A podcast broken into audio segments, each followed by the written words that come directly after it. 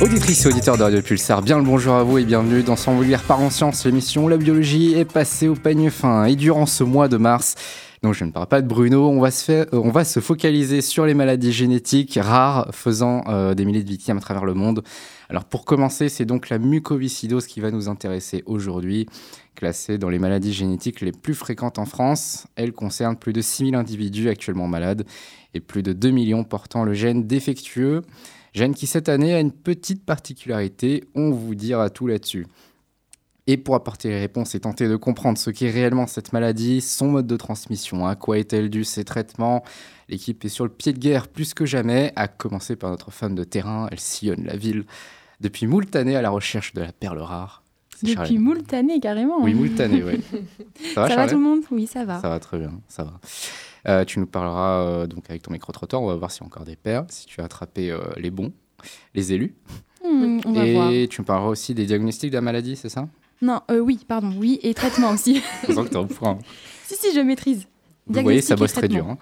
Euh, la petite histoire de science avec Léa, comme d'habitude. Année spéciale pour la mucoviscidose. On verra avec toi pourquoi. Salut Maya. euh, Maya, euh. Salut Léa.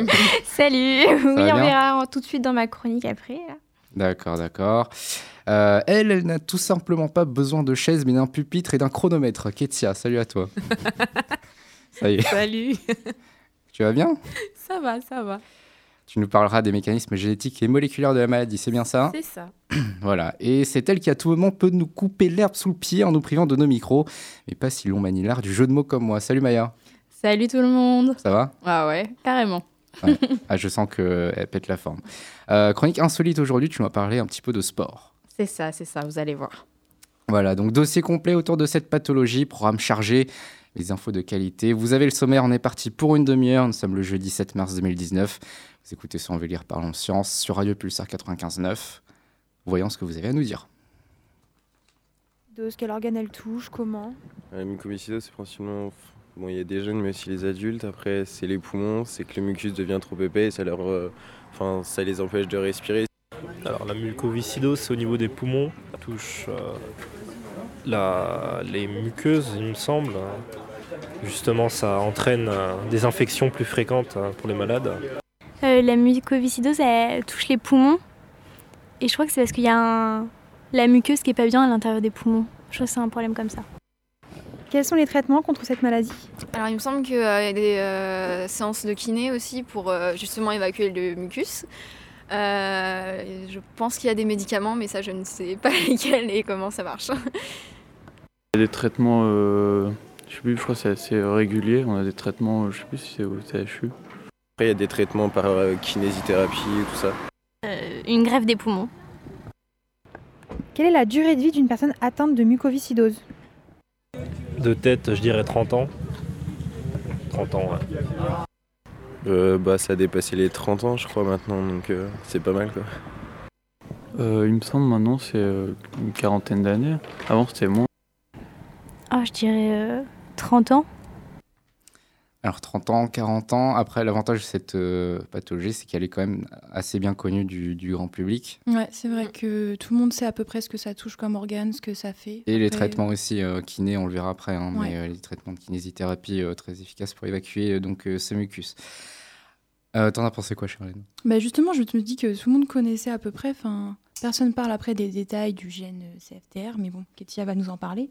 Après, c'est un Mais- petit peu compliqué Ouais, aussi, voilà. euh, mais sinon, l'aspect général de la maladie, tout le monde sait ce que c'est, ce que ça touche, quoi. Mm, mm, mm.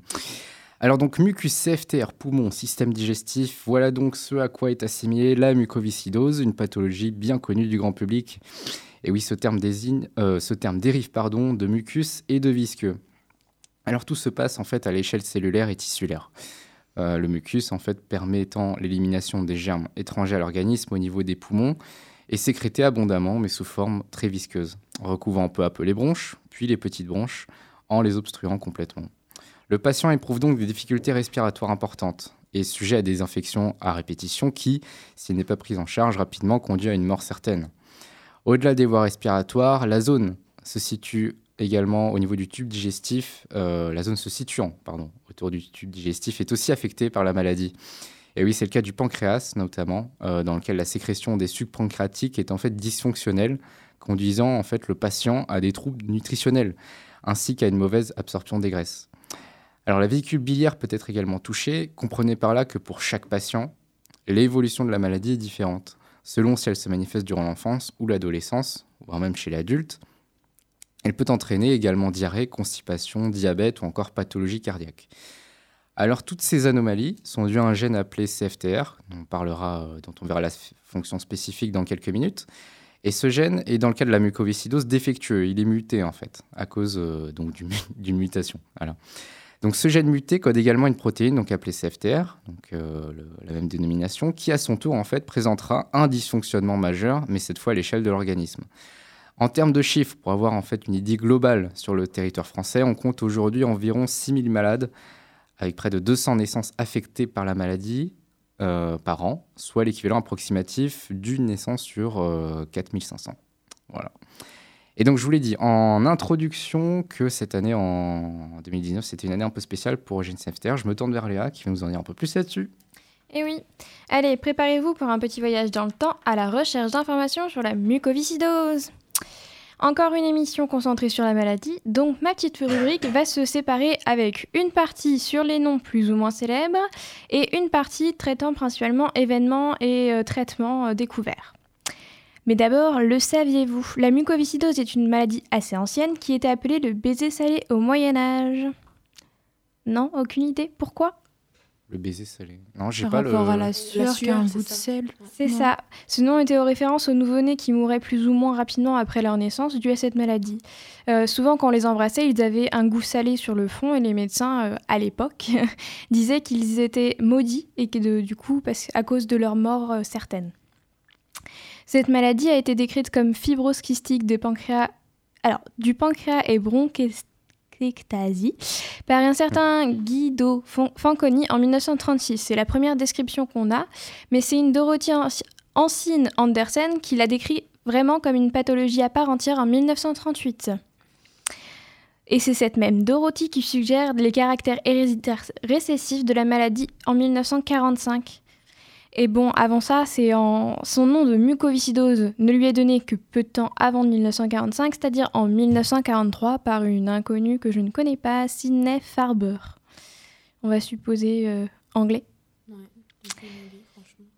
Malgré euh, la compréhension de la transmission, ce n'est qu'en 1989 que Tsui et ses chercheurs découvrent que les gènes responsables est localisé sur le bras long du chromosome 7 ce, gène est lié à la protéine CFTR, qui cette année fête ses 30 ans. Wouhou Et eh oui, 30 ans, c'est quand même long.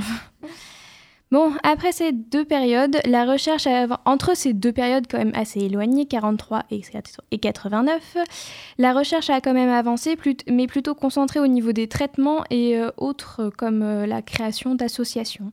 Donc tout d'abord, un test de dépistage par la sueur a été créé en 1959 par Gibson et Cook. Et en 1965, on voit l'apparition de l'International Cystic Fibrosis Association créée à Paris.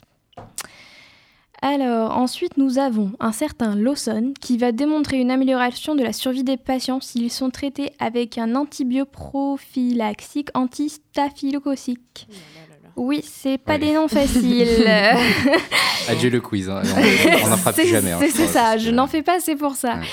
Donc c'est un médicament qui a été trouvé en 1969. Après quelques années plus tard, on voit l'apparition d'un diagnostic anténatal qui aide quand même beaucoup. Mais ce n'est qu'en 1984 que la première greffe pulmonaire a lieu et que jusqu'à aujourd'hui, cela reste quand même le meilleur traitement possible euh, pour lutter contre cette, contre cette maladie. Merci Léa. Et oui, le quiz. Euh, non, il n'y en a pas. Non, non, oui, il n'y en a pas, mais je... remarque que les noms sont de plus en plus longs. Oui. Mais moi, j'en connaissais un, tu vois. Ah oui Je connaissais Andersen parce que c'est la seule femme, du coup je la connaissais. c'est déjà moyen de retenir. Non, c'est vrai que les noms, euh, enfin moi j'ai Andersen, c'est vrai que m'a dit quelque chose, mais sinon c'est vrai que c'est trop de faire des quiz sur des noms euh, comme ça. Comment Tu connaissais pas Lawson Non, du tout. Eh ben moi non plus. voilà. Merci. Allez, vous l'aurez compris, le gène CFTR est donc la clé de cette pathologie qui cette année est donc euh, très spéciale. On va se retrouver dans quelques instants dans son lire Parlons Science. Vous êtes toujours sur Radio Plus à 95.9. Euh, je vous laisse dans quelques... On se retrouve dans quelques minutes.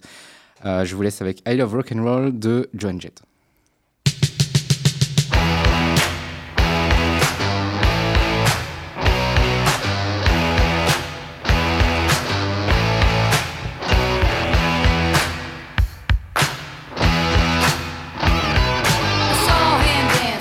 By the record machine.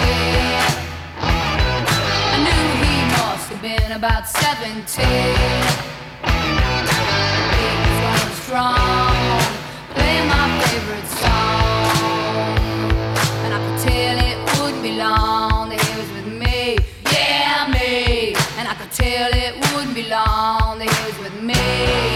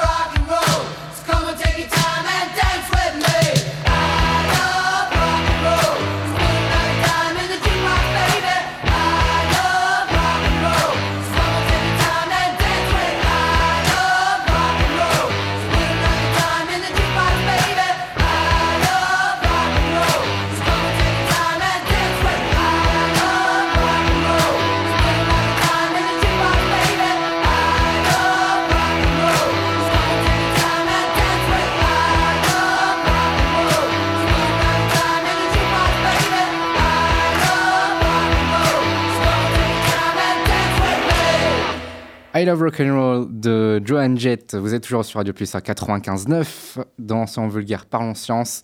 On évoque aujourd'hui le sujet de la mucoviscidose et on va euh, se tourner donc vers Kessia qui va nous parler des mécanismes modes de transmission. À quoi est-elle due? Kessia, on t'écoute. Top chrono. C'est ça. Alors nous revoilà pour célébrer le 30e anniversaire de la découverte du gène CFTR. Gène très très important, vous comprendrez en écoutant la suite. Sinon, avant de commencer, joyeux découversaire CFTR. Alors plus Découversaire. Ben, la découverte. Oui, que- je m'y attendais pas, mais Alors plus sérieusement, la mucoviscidose, qui, quoi, comment, pourquoi, c'est parti pour la petite carte d'identité. Non, mucoviscidose pour maladie des mucus visqueux ou fibrose kystique, tiré de l'anglais cystic fibrosis. Qu'est-ce que c'est Une maladie génétique liée à l'altération du gène CFTR. Je vous avais dit qu'il était important. Selon l'Institut Pas- Pasteur, la mucoviscidose est la, la plus fréquente des maladies génétiques héréditaires graves dans la population caucasienne. C'était une longue phrase là. Alors, cette maladie touche surtout les fonctions digestives et respiratoires, mais aussi les glandes sudorales, donc en rapport avec la sueur. Le gène responsable de cette pathologie code pour une protéine appelée CFTR. Alors, on va sortir nos accents anglais. CFTR, c'est le sigle pour Cystic Fibrosis Transmembrane Conductance Regulator. Excellent accent. Débrouillez-vous pour la traduction, mais on s'est compris. Alors, transmission. Maladie autosomique récessive. Ne vous affolez pas, cela signifie que papa et maman sont des porteurs sains, donc ils vont chacun donner un allèle muté à l'enfant qui lui aura deux allèles mutés et va donc développer la pathologie autosomique signifie que le chromosome touché n'est pas un chromosome sexuel, donc que filles et garçons peuvent être touchés. D'ailleurs, cette mu- mutation se trouve sur le chromosome 7. Alors, parlons de CFTR. C'est une protéine qu'on dit canal. Elle est présente dans la membrane des cellules des muqueuses, muqueuses respiratoires, digestives, etc. Elle va permettre en tant que canal un échange d'ions, chlorure, entre l'intérieur et l'extérieur de la cellule. Si le gène est muté, il y a de nombreux dysfonctionnements au niveau de ce canal. ce qui entraîne une augmentation de la viscosité du mucus et son accumulation dans les voies respiratoires principalement, et aussi dans les voies digestives. Alors le mucus devient épais. Donc il y a un problème ici parce qu'il existe environ 2000 mutations du gène CFTR capables de générer la maladie. En France, la mutation delta F58, 508 pardon, qu'est-ce que je raconte, est la plus fréquente. Les différentes mutations engendrent une sévérité variable selon leur nature. La delta F508 est une forme relativement sévère de la mucoviscidose. Plusieurs gènes codant pour des protéines sans rapport direct avec le gène CFTR peuvent eux aussi influencer l'expression de la maladie. Alors, qu'en est-il des, symptômes? Ils sont principalement respiratoires et digestifs. pardon. Je vous ai dit qu'à cause du dysfonctionnement du canal, le mucus s'accumule et s'épaissit dans les voies respiratoires. Alors, ce mucus va encombrer les bronches et entraîner la BPCO, bronchopneumopathie chronique obstructive, qui va entraîner une insuffisance respiratoire après épuisement des capacités respiratoires. Ce mucus non éliminé sert d'abri aux bactéries, ce qui entraîne de nombreuses infections fréquentes et spécifiques, par le staphylocoque doré par exemple, déclaré coupable donc euh, pour la prochaine fois, mais aussi par d'autres bactéries comme Pseudomonas et Haemophilus euh, influenza. Alors, près de 85% des patients touchés par cette maladie ont une, une insuffisance pancréatique qui entraîne une mauvaise absorption des graisses. Le mucus dans l'intestin va favoriser un arrêt du transit, des diarrhées alternées avec des, constipations, mais aussi une mauvaise absorption des nutriments et des vitamines. Vous comprenez donc que les patients seront en général très minces. Alors, les hommes atteints de mucoviscidose sont généralement stériles. En effet, les canaux déférents permettant d'évacuer les spermatozoïdes des, des, testicules sont obstrués par le mucus. D'autres symptômes secondaires peuvent aussi apparaître, c'est le cas du diabète, de la cirrhose du foie et des pathologies cardiaques. Rappelez-vous bien qu'il existe au moins 2000 mutations possibles, alors tous les symptômes ne sont pas applicables à toutes ces mutations. Enfin, les infections et les paramètres secondaires sont ceux qui favorisent vraiment le décès du patient. L'espérance de vie est de 40 ans, mais nous restons positifs pour les nombreuses recherches en cours. Encore une fois, joyeux découverteur, cher. C'est dur à dire. Hein. Ouais, c'est compliqué. oui, merci Ketia. Oui, je vous l'avais dit, beaucoup de hum, tous les symptômes varient en fonction euh, des patients et de la gravité, donc de la mutation. On va se tourner maintenant vers Charlène qui va nous parler un petit peu plus des, des diagnostics, comment euh, s'effectue donc euh, le diagnostic de la mucoviscidose. C'est ça. Aujourd'hui, je vous parle donc de traitement comme c'est le cas depuis plusieurs semaines, mais aussi de diagnostic. Comment diagnostiquer cette maladie? Déjà, il faut savoir que depuis 2002, chaque nouveau-né subit un dépistage systématique de la mucoviscidose. Pour cela, les professionnels récupèrent quelques gouttes de sang séché du nourrisson au troisième jour de sa vie. Cet échantillon est analysé pour évaluer le taux d'une enzyme, la trypsine. Si cette enzyme se trouve en trop forte quantité, il se peut que l'enfant soit atteint. D'autres tests sont alors réalisés afin de poser un diagnostic et de permettre une prise en charge rapide du bébé. Mais les personnes nées avant 2002 ne savent pas si elles sont atteintes ou non. Donc, en cas de suspicion de mucoviscidose, le premier examen réalisé est le test à la sueur. D'où donc, euh, c'était quoi que tu disais, euh, Léa, les baisers salés? Baisers salés, oui. Voilà. Donc ce test est simple. Un courant électrique de faible intensité et donc indolore permet de stimuler la transpiration sur l'avant-bras du patient. La sueur est recueillie et analysée. Si cette sueur présente un fort taux de sel, alors la personne est certainement atteinte de mucoviscidose. Cela est confirmé par un second test, une analyse génétique qui va permettre de vérifier la présence de la mutation responsable de la maladie et surtout de l'identifier. Cela permettra de déterminer l'importance de la maladie et donc d'adapter le traitement. Mais quels traitements sont possibles? Eh bien, malheureusement, il n'y a pas de traitement curatif contre la mucoviscidose actuellement. On ne peut donc pas soigner complètement cette maladie, mais des traitements permettent de la contrôler, d'en atténuer les symptômes et d'augmenter la durée de vie des patients qui, rappelons-le, est passée de 7 à 47 ans en 40 ans. Les traitements s'attaquent principalement aux problèmes respiratoires. Le but est de fluidifier les sécrétions de mucus, mais aussi de réduire les infections bactériennes au niveau des poumons. Pour cela, des aérosols, des bronchodilatateurs ou encore des corticoïdes sont utilisés et le patient doit avoir recours à des séances de kinésithérapie même lorsque tout va bien. Mais les personnes atteintes de mucoviscidose restent très sujettes aux infections et dans ce cas, ils doivent en plus introduire dans leur traitement des antibiotiques afin de combattre le pathogène qui s'est introduit dans l'organisme. Parfois, la maladie progresse trop et les poumons deviennent trop abîmés pour continuer leur fonction. Le patient doit alors subir une greffe pulmonaire. Cette opération entraîne un risque de rejet et oblige à suivre un traitement anti-rejet lourd, mais elle redonne de l'espoir aux patients en stade terminal. Merci Charlène. Et donc, grand problème, on n'a toujours pas trouvé de remède miracle. Oui, mais on compte sur la recherche, on va y arriver. Exactement. C'est la recherche appliquée euh, dont on fonde tous nos espoirs actuellement. Euh, la suite donc euh, de cette émission avec euh, donc les traitements et recherches appliquées. Où en est-on précisément? Charlène avait déjà débuté et Charlène va nous continuer à parler de cela. Tout à fait. Je vous parle d'une nouvelle thérapie qui permet de rétablir le fonctionnement de la protéine CFTR grâce à une molécule inhalée. Cette thérapie, elle a été testée sur des patients et elle a donné des premiers résultats positifs en 2017. Alors, euh, un essai clinique donc est actuellement en développement, mené par le professeur Isabelle Sermet-Godilus du Centre de ressources et de compétences de la le mucoviscidose. Euh, donc, son équipe en fait euh, a développé un médicament qui est toujours en phase d'évaluation et capable d'agir au niveau de euh, la protéine CFTR mutée. Elle ne résout pas l'intégralité de la maladie et en plus de cela, le patient doit conjuguer ce traitement avec de la kinésithérapie par le sport pour entraîner ses poumons. Un traitement donc de longue haleine et lourd qui plus est. Autre problème également, ce traitement médicamenteux ne concerne qu'une partie des malades puisqu'il n'est spécifique que d'une seule mutation du gène. Moi, il y a peut-être un peu plus d'espoir. Alors, en 2008, un nouveau canal chlorure est identifié, le canal anoctamine 1. On va l'appeler ANO1.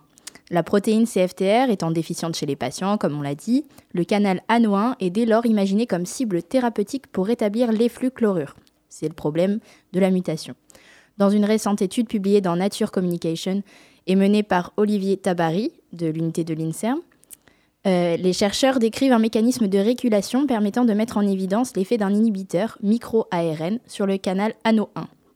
Dans un but thérapeutique, l'équipe de chercheurs a réussi, grâce à la synthèse d'une séquence d'acide nucléique, à empêcher la fixation de MIR9 sur ANO1, micro-ARN 9 si vous voulez, permettant ainsi de stopper l'inhibition du micro-ARN sur le canal chlorure et de rétablir son fonctionnement.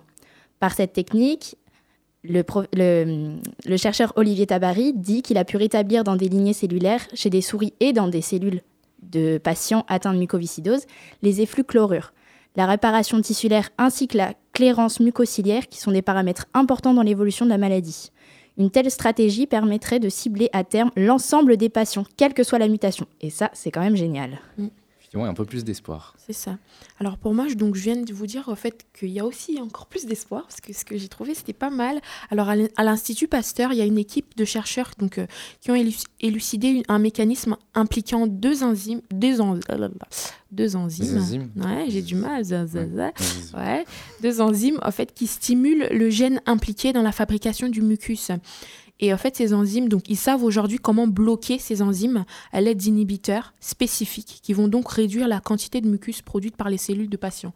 Donc, c'est quand même pas mal parce que euh, c'est vrai que c'est encombrant et puis euh, ça, ça, ça cause beaucoup de maladies et du coup, c'est quand même pas mal. Voilà. à développer. Euh, on va passer donc à la chronique insolite, euh, toujours donc avec Maya qui va reprendre encore le relais et on va bouger un petit peu avec toi puisque tu nous parler du sport. Et oui, c'est ça. Moi, aujourd'hui, j'ai envie de vous parler d'exploits sportifs, mais surtout de vie. Ces trois personnes atteintes de mucoviscidose veulent montrer de quoi elles sont capables, et je trouve ça génial. Atteint par la mucoviscidose, Jonathan Drutel, 32 ans. Il a, il a coutume de dire qu'il a vécu avec deux cœurs et trois paires de poumons. Je parle de greffe, bien sûr. Euh, Jonathan goûte chaque instant qu'il vit. En 2018, il était à Nice pour l'un des plus beaux, mais aussi plus difficiles triathlons de l'Hexagone, l'Ironman. Je ne sais pas si vous connaissez. Oui. Après avoir parcouru le marathon de Paris, il a réussi à terminer l'épreuve entouré de deux amis, Yann et Mathilde, qui partageaient avec lui son désir de lutter contre la maladie. Cette prouesse, Jonathan l'a réalisée en 15 heures et 45 minutes, soit un quart d'heure près le- un quart d'heure après le temps maximal autorisé pour l'épreuve. Mais pour lui, l'important est de l'avoir vécu, ce qui est quand même déjà beaucoup pour quelqu'un atteint de la mucoviscidose. Euh, euh, montrant ainsi sa détermination et le caractère extraordinaire de ses capacités physiques d'abord, mentales ensuite. Il a mis le pied dans l'eau à 6h45, ça devait être frais quand même, hein, pour franchir la ligne d'arrivée à 22h35. C'est faisable, voilà, a-t-il déclaré à son arrivée. 3800 mètres à la nage, puis 180 km de vélo et en marathon pour parchever le tout. L'effort a été intense. Comment vous dire que moi je suis pas capable. hein. Et pourtant, j'ai pas la mucoviscidose. Et maintenant, je vais vous parler de deux sœurs, Louise et Manon Bernard. Elles sont atteintes de la mucoviscidose. Malgré leurs difficultés respiratoires, les deux sœurs vendéennes ont gravi un volcan de 5000 mètres en Équateur fin 2018. Un record qui donne un sacré coup de pied à la maladie. À l'autre bout du monde, en Équateur, accompagnés de leurs parents et de leurs petits frères, Manon et Louise Bernard ont gravi le volcan Cotopaxi, je trouve le nom sympa, à 5100 mètres d'altitude. Là-haut, aux limites du glacier, les deux sœurs, atteintes de la mucoviscidose, ont mis un coup de pied aux étoiles en bravant la maladie. Voilà deux mois et demi que les frangines âgées de 18 et 8 ans, 8 ans, hein, Ouais. ont entamé un tour du monde près de 80 jours qu'elles ont quitté le cocon familial à Dompierre-sur-Yon. Alors on comprend mieux la joie de la famille à l'affût des exploits des deux sœurs qui, malgré les polypes nasaux, les désagréments respiratoires, sont allées toucher le ciel et les nuages en Amérique du Sud. Oubliées ou presque les séances régulières de kiné respiratoire, les médicaments à base d'enzymes de porc qui agissent sur le système pancréatique et permettent l'assimilation des graisses. Et moi, je trouve ça beau et ça donne le sourire. Et oui, très très, Très belle beau, histoire. ouais. Très très belle histoire. Merci euh, Maya de nous avoir euh, conté aussi cette histoire avec. Il n'y a, pas que Léa qui nous conte des histoires. Belles histoires, il y a aussi euh, Maya. Euh, nous arrivons au terme de cette émission. Donc, euh, comme d'habitude, retrouvez-nous sur la page Facebook. On se retrouve le 4 avril. Euh, D'ici là, euh, d'ici là, soyez curieux. On se quitte avec euh, Shine de Félix Jen.